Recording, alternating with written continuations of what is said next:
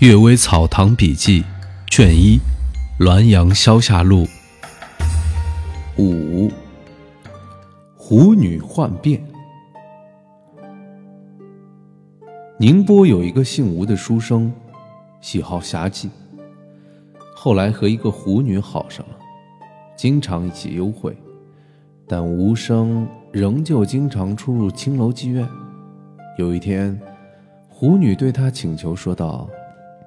我有法术，能以幻术变化。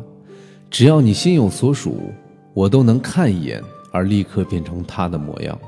你只要对他心存思慕，我就能唤其形而出现在你面前，岂不是胜过用千金买笑吗？无声经过实验，狐女果然能够顷刻唤醒，与真人无二，所以就不再外出猎艳了。曾经对狐女说道。现在我名花素柳，真是开心极了。可这一切终究是幻化，想起来和真人还是有所不同，不得不引以为遗憾呢。狐女答道：“不是这样，声色五欲之乐本来就如同梦幻泡影，雷光石火，难道只是我易容变幻的那些女子才会幻化的吗？”其实就是你心仪之女子也本是幻化的呀，不仅这些女子皆是幻化，就如是我也本为幻化的呀。说开来，那些千百年来的名妓艳女皆是幻化的呀。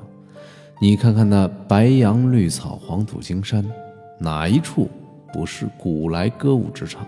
欢爱如卧雨斜云，哀艳如埋香葬玉，诸如美女别鹤。离鸾为你琵琶一曲，双双投进你的怀抱，微香软玉，两美相拥，欢爱无限期。或者以时刻计，或者以日计，或者以月计，或者以年计。可是终有诀别之期。及其诀别之时，就算是相聚数十年而散，那与那片刻的萍水相逢而散。不是一样的悬崖撒手，转瞬成空吗？倚翠微红，不皆都恍如春梦吗？即使是素缘深厚，终身聚首，可是时光荏苒，朱颜不在，白发已染，美人之身不复存在。那么，如当时的貂蝉西施，黛眉粉霞。也可以称之为幻化的呀，你怎么独独以我易容为某某是幻化的呢？无声点头，若有所悟。几年之后，狐女离别而去，无声竟然从此不再出没于烟花柳巷之中。鬼谈理学，交河的吉如爱，清县的张文甫，都是老年儒生。同在县县授读讲学。一天晚上，两位先生在南村和北村之间散步，赏月观星，渐渐的就远离了学馆，来到一片草木丛生、寂寞荒凉的原野。张文甫心里害怕，想回去，对季如爱说：“废墟坟墓中有许多鬼，此地不可久留。”正说着。忽然有位老翁手扶拐杖来到面前，施礼请二人坐下说话。老翁说：“世上哪有鬼啊？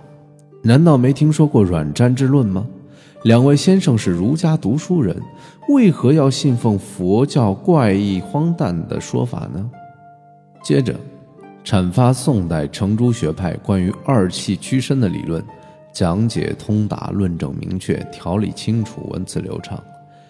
二位先生听着，连连点头称赞，慨叹宋儒理解的真切。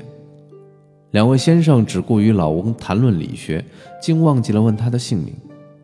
这时，有几辆大车从远处驶来，牛铃之声异常响亮。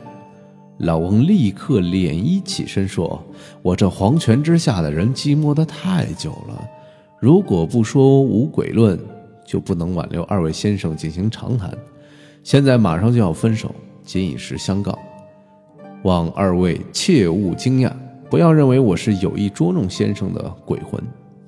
眨眼之间，老翁就不见了。这一带很少有文士啊，只有董空如先生的坟墓比较靠近。老翁大概就是董先生的灵魂吧。熟师气管。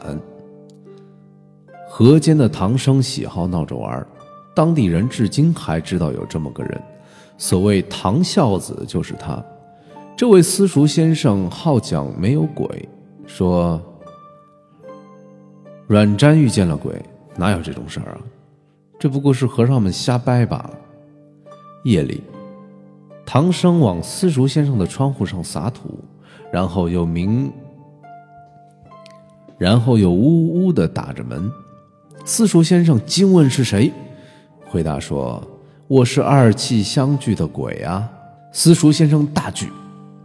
蒙头躲在被窝里瑟瑟发抖，叫两个弟子守他守到天亮。早晨，他瘫在那儿起不来了。朋友来问他，只是呻吟着说：“啊，有鬼呀！”后来大家知道是唐生干的，都拍掌大笑。然而从此以后，便闹起真鬼来，抛瓦扔石、摇晃门窗，没有一天晚上有安静之时。开始还以为是唐僧在瞎闹，后来仔细观察，才知是真鬼。